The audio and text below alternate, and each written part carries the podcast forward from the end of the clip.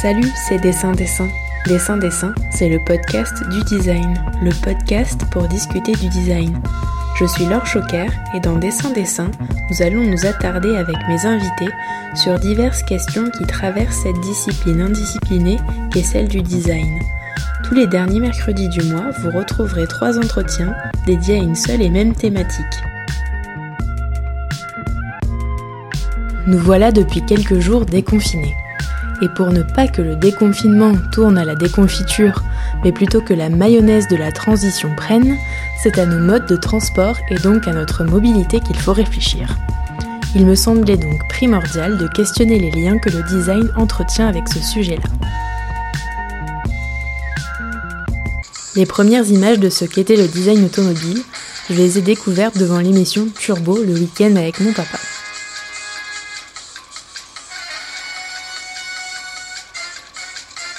Et pour commencer cet épisode dédié au design et à la mobilité, j'avais envie de discuter avec une femme dans cet univers extrêmement genré qu'est celui du design automobile.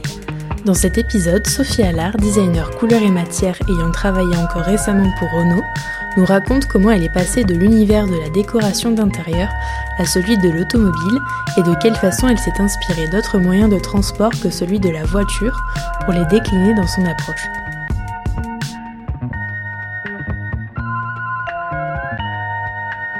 Bonjour Sophie. Bonjour. Si j'ai décidé de m'entretenir avec toi euh, pour cet épisode sur le design et la mobilité, c'est parce que j'avais envie de discuter de deux sujets très stigmatisés dans le secteur du design. Le premier étant le design automobile, souvent perçu comme une pratique de design industriel attribuée aux hommes ayant reçu des formations ad hoc pour ce métier-là. Et le second étant ce qui est nommé le design couleur et matière, plutôt distingué comme une pratique attribuée aux femmes et reléguée à des univers domestiques de décoration d'intérieur ou bien de design de mode. Et toi, il se trouve que tu es designer couleur et matière et que tu as travaillé trois ans pour le groupe Renault. Alors avant toute chose, est-ce que les stigmatisations que j'évoque te sont familières? Et est-ce que ce sont des choses que tu as vécues? Oui, c'est vrai qu'en effet, euh, au sein du groupe Renault, euh, on retrouve ce côté assez euh, genré du métier de, de, designer automobile, mais ça n'empêche que c'est pas pour ça que j'ai pu avoir des expériences euh, je sais pas, désagréable, machiste ou autre. Hein. Pour moi, c'est faut pas mélanger euh, le propos. Mhm. Euh, donc c'est vrai que les designers, euh, ce qu'on appelle les designers externes, donc les designers qui dessinent l'extérieur du véhicule, sont à l'époque où j'étais au Technocentre et également quand j'ai fait, quand j'ai travaillé au Brésil pour Renault, il n'y a que des hommes. Donc effectivement, ça se révèle être une, une réalité. Euh, et, euh, et puis, bah, c'est vrai que le, studio euh, Couleur et Matière, que ce soit au Brésil ou en France, au sein du groupe Renault, il y a majoritairement des femmes. Voilà. Donc c'est vrai que bah, le monde automobile est quand même un, milieu assez masculin, mais ça n'empêche qu'il y y a quand même des femmes à des postes, à des postes clés. Et, euh, et, voilà, et moi j'ai absolument jamais euh, souffert de, de, de, de sexisme euh, au sein de ce milieu qui est quand même plutôt masculin. Ça marche. Est-ce que tu peux nous raconter ton parcours avant de collaborer avec le groupe Renault et ce qui t'a amené au design de couleurs et matières? Oui, avec plaisir, je vais vous raconter. Euh, du coup, donc moi je suis formée euh, en tant que designer textile et matière. Je suis diplômée à la fois de l'école du Perret et euh, des arts décoratifs de Paris. Euh, donc j'ai fait des études assez longues. Hein. Au final, j'ai fait 8 ans d'études supérieures. mais c'était des études absolument passionnantes. Et si c'était à refaire, j'y retournerai demain. c'est un vrai privilège de, de passer par ces écoles-là. Euh, et donc, comment, comment je. En fait, moi, je, pensais que j'allais euh, plutôt travailler dans l'univers de la décoration. Parce que avant de, de faire mes études supérieures, j'ai fait un CAP et un bac pro de tapisserie d'ameublement. Donc, j'ai été dans le faire euh, très très jeune, dès l'âge de 16 ans. voilà, j'ai appris à, à coudre et à réaliser des objets. Et puis du coup ça, ça a quand même euh, donné une empreinte à, à ce que j'ai pu réaliser ensuite pendant mes études supérieures. Donc j'avais malgré moi, malgré que ce soit euh, conscientisée, on va dire, euh, quand je produisais des surfaces. Pour moi, elles étaient toujours euh, destinées à un univers domestique. Donc, je pensais que naturellement, j'allais travailler chez un éditeur de tissus d'ameublement ou voilà. Donc, j'ai fait, par exemple, j'ai fait des stages dans la galerie Durne, qui est un éditeur de tissus de, pardon, de, de tapis, quand j'étais étudiante. Et puis, j'ai aussi travaillé pour le studio MHNA qui travaillent, qui sont des décorateurs d'intérieur, qui travaillent beaucoup pour l'hôtellerie. Donc voilà, pendant longtemps, je, pensais que j'étais destinée à, travailler euh, pour l'ameublement. Euh, et puis, donc en troisième année aux Arts Déco, on a fait un partenariat avec euh, Trèves, qui est un des plus gros, enfin pas éditeur. c'est un équipementier automobile. Absolument, équipementier automobile. Euh, et donc là, du coup, pour moi, ça, c'est vrai que ça a ouvert, un, ça m'a ouvert à un nouvel univers que j'ai trouvé absolument intéressant puisque euh, dans l'automobile, le designer euh, couleur et matière traite à la fois euh, des matériaux souples, donc euh, des textiles euh, qui soient à la fois chaîne et trame et de la maille. On travaille du cuir, des vinyles, des tas de techniques d'ennoblissement comme l'embossage. on peut travailler du coup des, textiles en trois dimensions assez techniques qui sont assez propres à l'automobile. Euh, mais on travaille aussi des matériaux durs, de la peinture, euh, la peinture extérieure qui est quand même euh, quelque chose de très très impactant dans la rue. Hein. Euh, ensuite, euh, on travaille tout ce qui est peinture intérieure aussi. Euh, on travaille tout type, plein de types de décors qui peut être en vrai bois, en imitation bois. on travaille avec des effets de laser. Donc voilà, du coup, je me suis dit, ok, c'est un univers où on peut quand même traiter. On a plein de traitements de surface extrêmement techniques. donc voilà, j'ai vu qu'il y avait un champ d'expression extrêmement riche.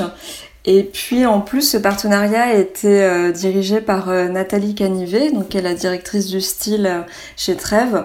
Et c'est vrai que c'est quelqu'un de très, de très sympathique, de très souriant. Et moi, je suis, sensible aux gens avec qui je travaille. Donc, du coup, je me suis dit que voilà, c'était quelqu'un avec qui j'adorerais travailler. Donc euh, voilà, c'est à, travers ce partenariat voilà, que j'ai euh, imaginé travailler dans l'automobile. Mm. C'était une exposition euh, que l'École supérieure d'art et décoratif avait mise en place pour le mondial de l'automobile en 2014. Et c'était une exposition qui s'appelait L'automobile et la mode, c'est ça? Exactement. Donc en fait, on a, on a, on a produit des échantillons de matière pendant à peu près 4 mois aux Arts Déco, euh, au sein de ma promo où on était euh, neuf étudiants. Donc on avait des rendez-vous réguliers avec euh, Nathalie Canivet et à la fin on a présenté notre travail à, toute son équipe. et donc on avait dû finir à peu près cet exercice on va dire au mois de février ou mars. Et, puis du coup, euh, on a appris par la suite qu'on avait l'opportunité de présenter ce travail-là euh, lors du mondial de l'automobile. D'accord. Et toi, ton projet, c'était Paper Car, l'idée d'une voiture euh, imaginée avec des matériaux 100% recyclables, une voiture écologique avec un habitacle en papier mâché. Donc tu disais que tu avais eu 4 mois pour développer ce projet et que ça a vraiment été un déclencheur pour travailler dans le monde de l'automobile après. Donc c'est pour ça que après ces différentes expériences, tu as été euh, prestataire au technocentre du groupe Renault à Guyancourt que, dont tu parlais en introduction et tu l'appelles le cerveau de Renault.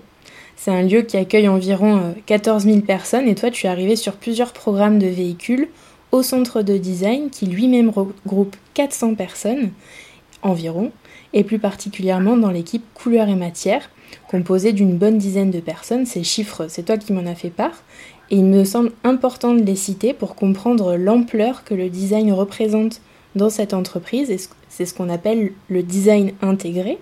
Est-ce que tu peux, euh, s'il te plaît, nous expliquer quel pôle de création englobe le centre de design et quelles sont les missions plus spécifiques de l'équipe couleur et matière avec laquelle tu as travaillé? Oui, alors c'est vrai que l'enceinte de Renault, c'est quelque chose de gigantesque. Il faut imaginer qu'on travaille, euh, euh, donc le technocentre, euh, voilà, c'est un, endroit où, qui regroupe le marketing, le programme, le produit, le design, l'ingénierie. Donc c'est énormément de, de, métiers qui doivent se rencontrer, cohabiter et comme on dit, converger pour se mettre d'accord sur des, des décisions pour euh, la mobilité de, demain. Et donc au sein du design, donc déjà il y a, y a différents euh, métiers de designer qui sont représentés. Donc on a les designers extérieurs, donc euh, des mhm. designers qui dessinent la silhouette extérieure. Il y a les designers intérieurs qui dessinent les, silhouettes et les volumes intérieurs du véhicule. Ensuite il y a les designers qui travaillent l'interface homme-machine. Euh, et ensuite, il y a les designers couleurs et matières, donc euh, là où j'ai pu travailler, où nous, en fait, on vient, euh, on travaille tout ce qui est surface, intérieur et extérieur. Ensuite, au sein de, du design industriel du groupe Renault, donc il y a les designers, mais pas que. Il y a aussi énormément de métiers support. Donc euh, il y a des maquettistes euh, physiques et numériques. Il y a euh, tout un pôle extrêmement conséquent pour tout ce qui est simulation en 3D du véhicule à partir de ce que nous on imagine. Ensuite, il y a la, qualité perçue, parce qu'une fois que nous, on a passé ce qu'on appelle des jalons couleur et matière, ensuite, il y a toute toute euh, l'industrialisation de, des véhicules et donc il y a des gens qui sont garants de, de pour respecter la qualité euh, au moment du développement du véhicule. Donc ça c'est plus des tests techniques peut-être? Oui, absolument, des, des, tests et de l'évaluation euh, auprès des fournisseurs. Et donc là, normalement, cette partie-là, c'est pas le designer qui s'en occupe, il y a un relais auprès du, de l'équipe de la qualité perçue. Et puis bien sûr, il y a toute une partie euh, logistique, hein, parce qu'il faut imaginer un environnement où il y a des maquettes euh, en cours de réalisation ou des maquettes déjà finies, euh, il faut les stocker et puis aussi des immenses salles de présentation. Et donc ce sont toujours des salles à l'échelle de ces maquettes qui sont donc des maquettes à, à, échelle 1. donc on a, des, on a à disposition des espaces d'exposition en extérieur quand on vient évaluer par exemple des teintes de caisse on a besoin d'être à la lumière naturelle. Alors c'est vrai que tout l'enjeu quand on vient présenter euh, euh, à Lorenz Vandenacker, donc le directeur du design des teintes de caisse, euh, entre une journée où il fait très beau et une journée où il pleut, la perception est complètement différente. et puis ensuite on a des, salles de présentation avec des, écrans gigantesques hein, qui, sont, qui font plusieurs mètres de long pour pouvoir montrer nos, nos visuels à l'échelle 1. C'est extrêmement, euh, c'est très conséquent. Euh, c'est un environnement de travail pour un designer qui, euh, qui, qui est génial. Hein. Franchement, c'était c'était c'était assez assez extraordinaire de, de pouvoir voir cet environnement de travail où, où, les échelles sont vraiment conséquentes. Effectivement, cette, cette expérience du changement d'échelle, pour toi, ça a dû être assez grandiose parce que le design couleur et matière, c'est beaucoup de recherches qui sont faites avec des échantillons, des petits carrés de matière, de couleurs, et là de voir euh, que tes créations étaient appliquées sur de plus grandes surfaces, ça a dû être des moments assez exceptionnels. Oui, particulièrement euh, quand j'ai développé ma première teinte de caisse. Ce qu'on appelle la teinte de caisse, donc c'est la, couleur extérieure du véhicule. Euh, un des premiers sujets que j'ai eu euh, en arrivant chez Renault au Technocentre, ça a été la création de, de, la phase 2 du Scénic. Et pour ça, on m'avait demandé de faire des propositions de nouvelles teintes de caisse pour avoir une nouvelle palette de teintes de caisse à proposer lors du lancement de, la Scénic phase 2. Et donc, euh, c'est vrai que j'ai, au début, quand on fait des, essais euh, de, création de teintes de caisse, donc moi je travaille avec un technicien, je lui montre des moodboards, je lui demande aussi euh, peut-être si j'ai vu des, couleurs dans la rue, sur les véhicules d'un concurrent. Je vais lui, demander plusieurs, plusieurs réalisations. mais avant tout, je vais partir de, mon moodboard et, et d'une collecte aussi de, matériaux pour lui donner des directions. Et donc on va d'abord travailler sur une petite palette qui fait à peu près un format A4. Ensuite, une fois qu'on a commencé à, à, cibler un peu plus ce vers quoi on souhaite aller. On travaille sur une palette là qui fait plutôt 70 euh, par 40 cm. Mhm. Et puis ensuite, quand on va soumettre la couleur euh, euh, au, directeur du design et au marketing, là on peint un véhicule. Et en plus c'était un scénic, donc le scénic c'est quand même un véhicule assez grand. Et puis en plus on a deux, deux volumes de scénic. On a le scénic basique et on a le grand scénic qui est encore plus grand, qui est quasiment aussi grand qu'un espace. Donc c'est vrai que comme c'était mon, premier travail en sortie d'école, euh, quand on m'a dit assez rapidement, bon ben ce bleu Sophie, on va, on va le peindre sur un scénic, j'étais moi-même assez surprise. Et c'est vrai que ça n'a rien à voir de peindre euh, un étalon euh, de A4 et un véhicule dans sa totalité. Mhm. Et puis tout l'enjeu aussi de, de ce développement de teinte de caisse, c'est de voir comment les, les, lignes de car, donc ça veut dire les volumes du véhicule, comment, euh, comment le, volume du véhicule va interagir avec cette teinte. D'accord, ok. Et oui, parce que tu parlais euh, enfin, de, des différents effets dus au temps qu'il fait dehors. Mais c'est exactement ça en fait. C'est le volume, il est différemment apprécié si selon s'il fait soleil ou s'il pleut quoi. Mm. Et comment tu, euh, comment tu décides d'une couleur? Est-ce que euh, tu es quand même relativement aiguillé par l'équipe marketing? Ou euh, est-ce que tu peux faire du rouge comme du bleu, enfin des couleurs chaudes comme des couleurs froides? Non, au début d'un projet, je suis complètement libre. Je peux avoir le marketing va peut-être m'apporter un profil de client à cibler. Mais moi, dans mes propositions euh, couleurs et matières, euh, je, suis, euh, je suis tout à fait libre de développer des teintes chaudes, des teintes froides. là, en l'occurrence, mon parti pris, à l'époque, au moment du lancement du scénic, c'était le jaune miel qui avait été la teinte de lancement, donc la teinte sur laquelle la presse a communiqué. Euh, donc euh, l'idée c'était de, venir euh, remplacer cette teinte-là de communication, donc de proposer une teinte aussi forte mais différente. Donc du coup j'avais justement j'avais voulu partir à l'opposé chromatique, donc du coup j'étais partie sur un bleu mais que je voulais quand même, je voulais pas que ce soit un bleu trop froid, bizarrement. Je voulais un bleu qui soit assez électrique euh, sans non plus aller euh, sur les dire aller dans les bleus trop sportifs mais donc du coup je suis partie sur un bleu turquoise parce que le scénic c'est aussi un euh, c'est un véhicule familial donc j'avais envie d'illustrer cet esprit un peu familial à travers un bleu électrique un bleu turquoise et donc je l'ai appelé le bleu topaz d'accord dis donc cette appellation de topaz c'est très luxueux, quoi. Enfin, moi, ça me fait penser tout de suite euh, aux pierres. Euh.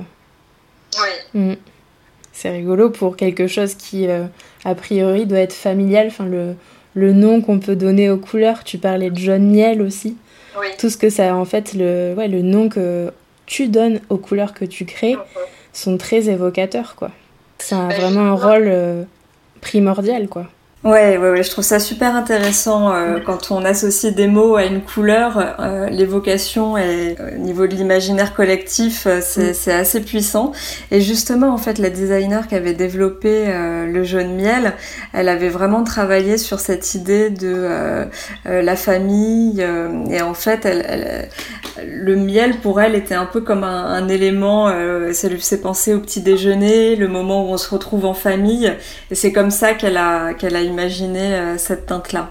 Non mais c'est très intéressant, je pense qu'on pourrait presque dédier euh, un épisode entier au, traitement de la couleur dans le design, tellement c'est quelque chose de, riche.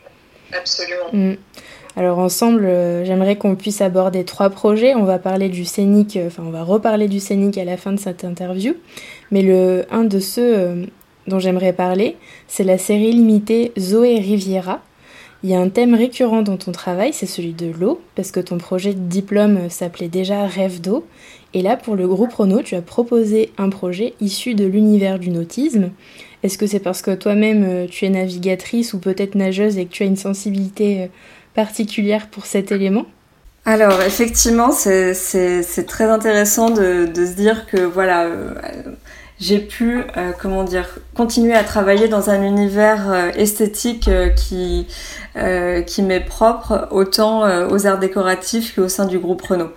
Euh, en ce moment, je suis en train de refaire mon portfolio et c'est quelque chose qui apparaît, euh, qui apparaît assez évident dans mon travail, qui est un fil conducteur autour du bleu. Et donc, euh, alors, pourquoi j'ai voulu développer cette série limitée autour du thème du nautisme quand je suis arrivée chez Renault? Alors, moi, je suis pas une grande navigatrice, même si j'aime beaucoup ça. Après, je, je suis pas une professionnelle ni quoi que ce soit. Après, c'est vrai que c'est un environnement qui m'inspire énormément et qui m'évoque euh, euh, beaucoup de, liberté et de bien-être. Je suis pas non plus une grande nageuse. Par contre, c'est vrai que j'aime partir en vacances dans des lieux euh, où il y a où il y a où il y a de l'eau. Et, voilà, c'est aussi voilà mon projet de diplôme aux Arts Déco est parti de, de, de, ce de cette observation du fait pour moi, c'est plutôt le fait qu'on se sente bien dans, dans, des environnements où il y a des paysages d'eau, que ce soit la mer, que ce soit des lacs, euh, que ce soit euh, un ruisseau en montagne. Euh. Et donc, du coup, cette série limitée Riviera, j'ai commencé à la développer quand je suis arrivée chez Renault. la chef du studio Couleur et Matière à l'époque, c'était Sidonie Camplan. et donc elle m'avait proposé de, de, de, réfléchir à ce qu'est le design français et de proposer des séries limitées euh, sur certains programmes du groupe Renault euh, pour illustrer cette idée de, du French design. Et donc du coup, une de mes propositions était de euh, d'associer la marque Renault avec la marque Beneteau en fait à l'origine. Tu peux expliquer ce que c'est la marque Beneteau? Beneteau, c'est une marque française de construction navale. D'accord. qui font beaucoup de, de voiliers. Donc plutôt du voilier et moins de, de, euh, bateaux à moteur. Donc voilà, moi je voulais vraiment associer cette idée euh, de navigation euh, à partir d'énergie propre qui demande pas euh, d'essence, euh, voilà. Et donc j'aimais, j'aimais bien l'idée d'associer cet univers euh, du nautisme et d'énergie propre à un véhicule comme Zoé, donc qui est le véhicule électrique de la marque Renault. Donc en fait, du coup, j'ai pris ce que j'appelle le package couleur et matière du nautisme, donc ce que j'ai analysé comme étant du cuir blanc et bleu, du bois, euh, du bois clair, euh, plutôt mat et pas brillant. et puis le, le, cordage. Mhm. les bouts. Et donc du coup je me suis inspirée de, de cet univers-là et je l'ai appliqué dans, sur, sur la Zoé. Et alors en plus tu m'avais dit avant, avant l'interview que c'était un projet que tu avais vraiment développé en interne, mais au sein d'un programme de projet libre en fait. Et je trouvais aussi que c'était intéressant que tu puisses nous parler un petit peu de ça, parce qu'en fait, voilà, tu, tu, nous as expliqué euh, la genèse de, du partenariat de Renault et Beneteau, mais aussi, je trouve que ce qui est intéressant, c'est euh, cette espèce de, de, page blanche que, que vous pouvez remplir euh, à votre bon gré chez Renault, quoi. En fait, c'est Sidonie Camplan qui a créé euh, un événement euh, qui s'appelle les Acceleration Days. C'est vraiment propre au groupe Renault, hein, ça peut paraître complètement abstrait euh, si j'explique pas un peu plus. En fait, c'est un, un, événement où le design montre des propositions de séries limitées. Donc il y a à la fois les séries limitées qui vont sortir et à la fois des... C'est un exercice complètement libre du designer pour faire des propositions de séries limitées. Et ensuite, il y a le marketing du groupe Renault du monde entier euh, qui vient sur 2-3 euh, jours euh, découvrir ces séries limitées. Et après on fait des, des votes, voilà. Et, puis bon, il y a très peu qui sont à la fin réalisés, mais là en l'occurrence le programme Zoé avait beaucoup accroché sur cette proposition d'association d'univers du nautisme. et donc la série limitée s'est réalisée. Mmh. Voilà, J'en suis très, heureuse. Oui, donc comme quoi euh, la recherche et la prospective, ça peut mener à, des projets euh, plus industriels. Alors, en gros, pour qu'on ait une idée à peu près générale, pas forcément précise, mais quand tu parles de séries limitées, c'est combien d'exemplaires qui sont produits? Alors du coup, la Zoé Riviera, elle va être vendue pour la France et l'Europe. Alors le nombre de véhicules, euh, je, franchement, je ne sais pas exactement, mais j'y vais dire une fourchette extrêmement large, entre 5000 et 20 000 véhicules. Voilà. Et euh, imaginer le design couleur et matière euh, de bateau, c'est quelque chose qui te plairait aussi? Ouais, absolument. Ça me plairait énormément. Alors on, on va pas non plus épiloguer sur la question de l'énergie propre, j'y reviendrai un petit peu plus tard. En 2018, tu as encore échafaudé euh, les couleurs et matières d'une série très limitée, voire même une série unique, celle d'un véhicule présidentiel pour le défilé du 14 juillet. Alors je me demandais comment cette commande très spéciale était arrivée jusqu'à toi, à quelles contraintes euh, tu avais fait face et comment tu étais parvenu à statuer sur des choix de couleurs et de matières.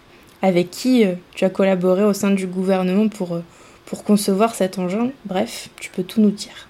Alors oui, c'était une série euh, très très limitée puisqu'il n'y a qu'un seul véhicule. Mhm. Donc euh, on peut dire que c'est un, concept car hein, puisqu'on n'a qu'un seul véhicule.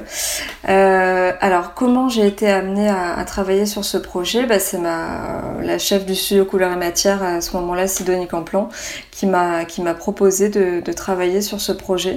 En fait, juste avant de, de travailler chez Renault, j'ai été chez Hermès Petit H pendant pendant six Donc du coup, euh, c'était pas non plus. Euh, enfin voilà, mon parcours était quand même assez euh, atypique et je, pense que le fait que je sois passée par la maison Hermès, ça a dû rassurer.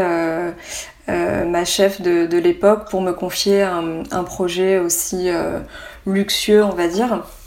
Alors, du coup, j'ai commencé à travailler sur ce projet-là en septembre 2017 pour une livraison en fin juin 2018, hein, parce que voilà, l'objectif c'était que le président puisse utiliser ce véhicule euh, lors du 14 juillet, lors du défilé du 14 juillet. Euh, donc sur ce projet-là, on était deux designers, donc moi pour tout ce qui est couleur et matière, et euh, Axel Brun qui était à l'époque le directeur des projets spéciaux. Euh, rattaché à ce qu'on appelle le design externe, ce que j'expliquais au début, donc euh, les designers qui dessinent la silhouette extérieure.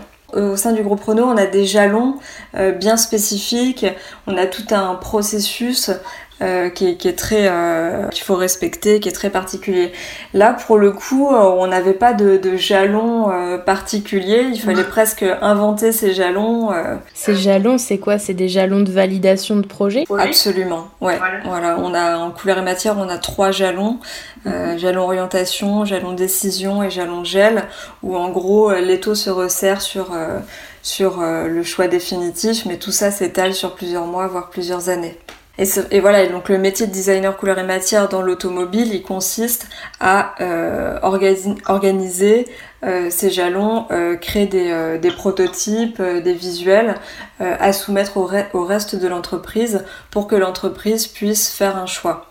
Mais là, euh, il n'y avait pas toutes ces contraintes. Enfin, il y en avait d'autres. Ouais, voilà, il y avait d'autres contraintes, mais il n'y avait pas ces contraintes de, de, jalons, ou sinon, en tout cas, il fallait les, les inventer et savoir à qui moi j'allais soumettre mes propositions couleur et matière.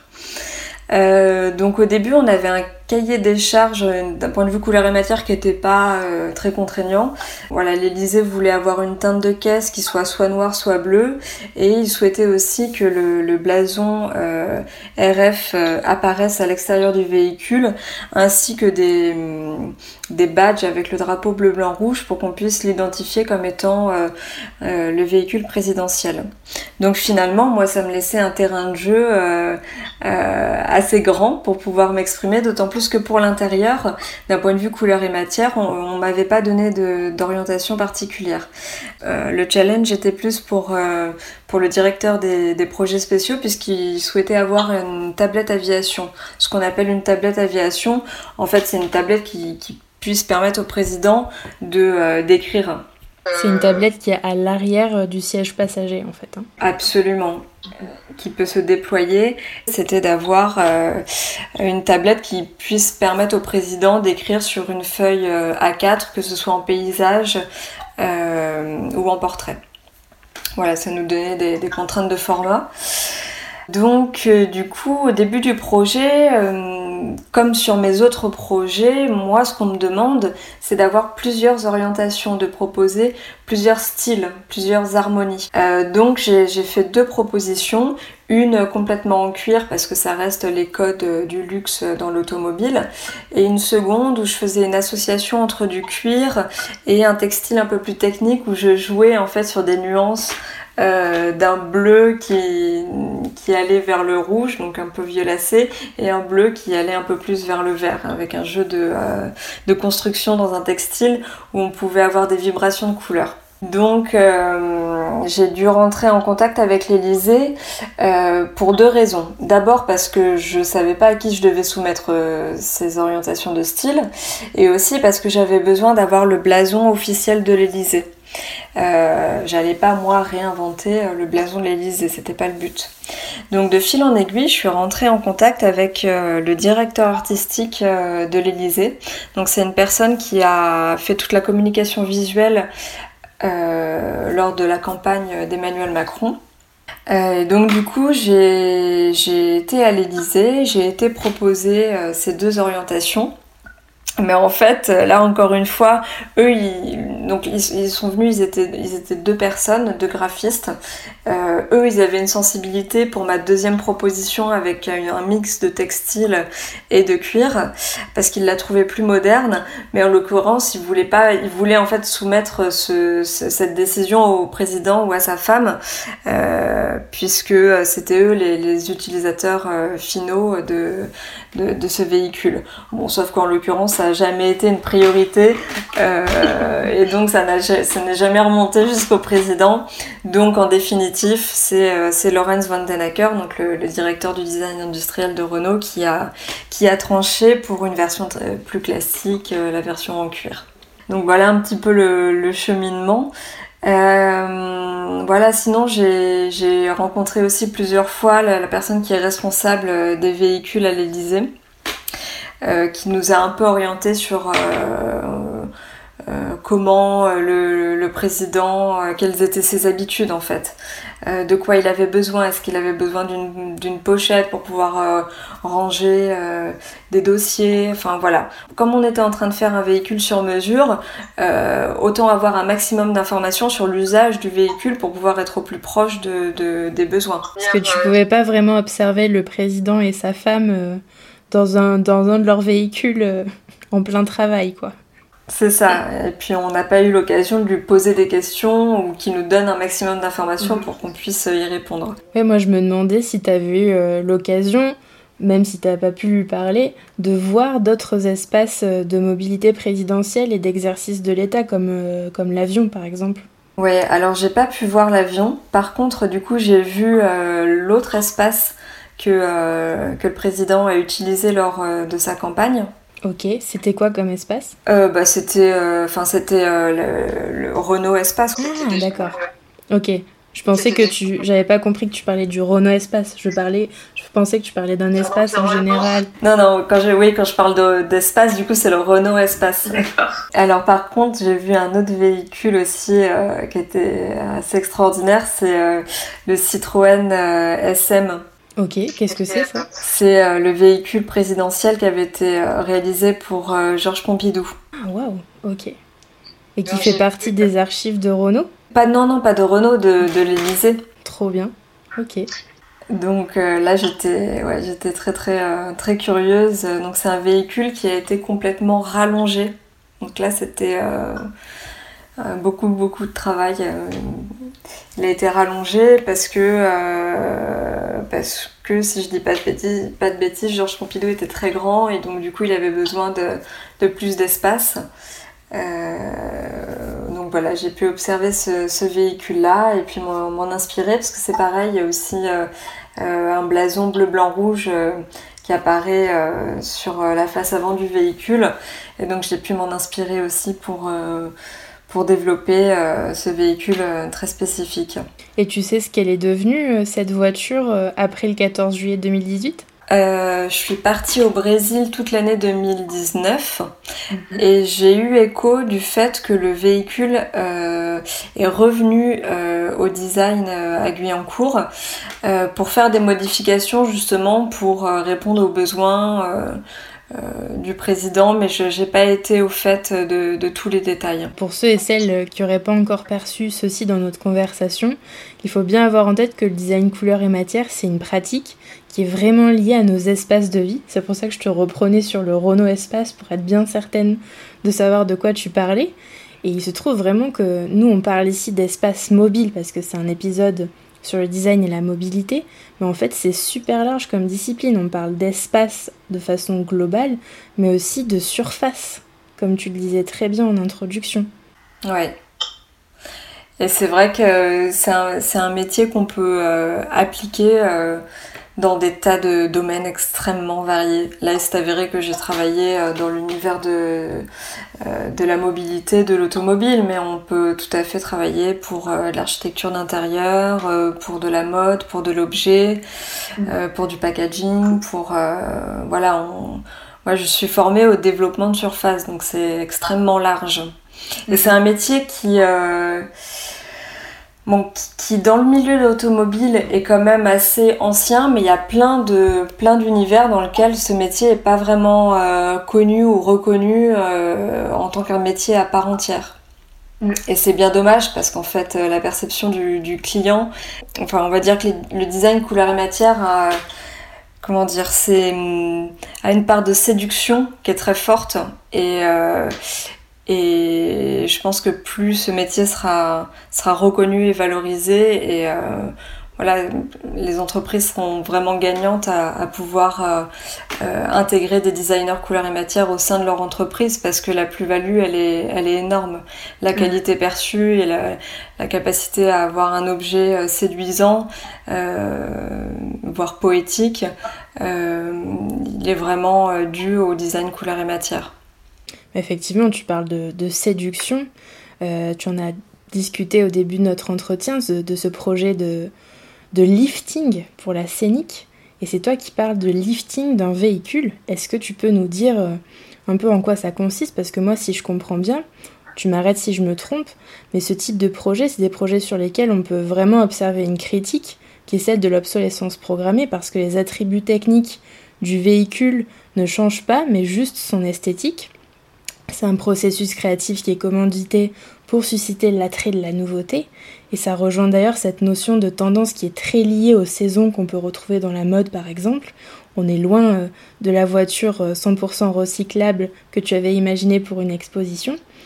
D'ailleurs, pour ceux et celles qui souhaitent en savoir un peu plus sur ce principe d'obsolescence programmée, je vous mets en description de l'épisode le super documentaire de 2010 qui s'appelle Prêt à jeter. Est-ce que euh, toi, tu as pu éprouver une forme de dissonance cognitive entre tes aspirations euh, créatives et tes convictions écologiques? C'est sûr qu'entre euh, l'exercice d'étudiante aux arts décoratifs et la réalité industrielle du groupe Renault, il y a un grand écart. Après, voilà, quand on est à l'école, on peut, voilà, j'avais pas de contraintes industrielles.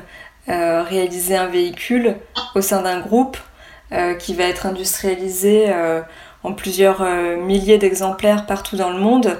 Il y a toute une réalité économique et industrielle qui qui est en jeu. Donc c'est un exercice qui est complètement différent. C'est sûr que quand on est étudiant, on peut exprimer toutes, toutes nos convictions et hum, mais voilà, quand on travaille pour une grosse industrie comme, comme celle du groupe Renault, voilà, les, problématiques sont différentes. Je résiste pas à la tentation de te demander ce qui pour toi euh, serait le véhicule du futur. Bah pour moi, le véhicule du futur, euh, du coup, bien sûr, si on imagine qu'on est en 2050 et que le monde a complètement changé et que je peux euh, complètement laisser libre mon imagination, bien sûr, j'imagine que c'est un véhicule qui est propre, qui qui est peut-être aussi un véhicule partagé. On trouve des solutions pour euh, qu'il y ait peut-être moins de véhicules individuels, mais euh, des, véhicules partagés, mais euh, toujours propres aussi dans le sens hygiène, hygiène de, cet espace de partage. Et puis bien sûr, il faut que ce soit un véhicule coloré. Parce que les nuances de gris, de noir, et de gris clair dans l'automobile.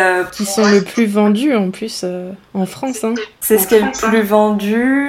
Enfin, moi, j'ai eu une expérience aussi en Amérique latine. En Europe, on est quand même moins frileux qu'en Amérique latine. Hein. Oui, parce qu'en fait, tu as travaillé deux ans à Guyancourt et un an à Sao Paulo, c'est ça? Oui, c'est ça. Mm, mm.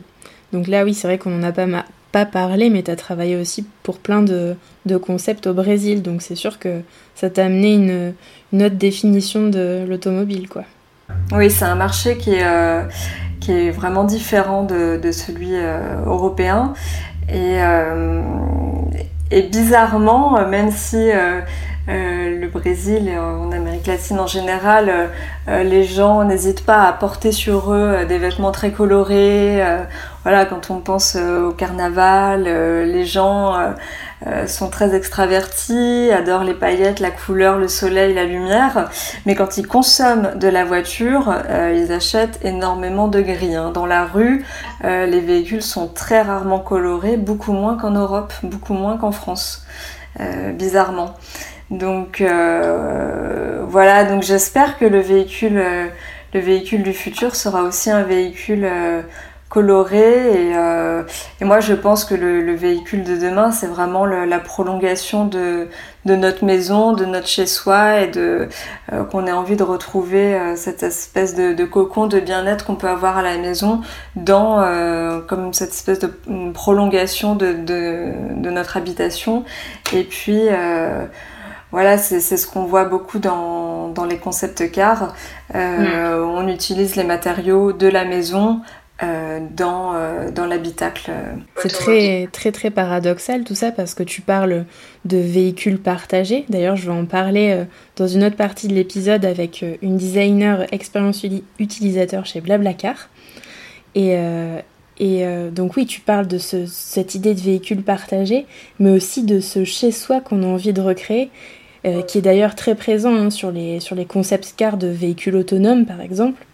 Mais euh, c'est super paradoxal, parce qu'en même temps on parle de partage, et en même temps on parle de retrouver un cocon, un confort de chez soi. Et euh, le chez soi, on le sait tous, c'est pas, c'est pas le même pour tout le monde, quoi. Parce que chez soi on peut s'exprimer, mais dans un espace commun c'est plus compliqué absolument.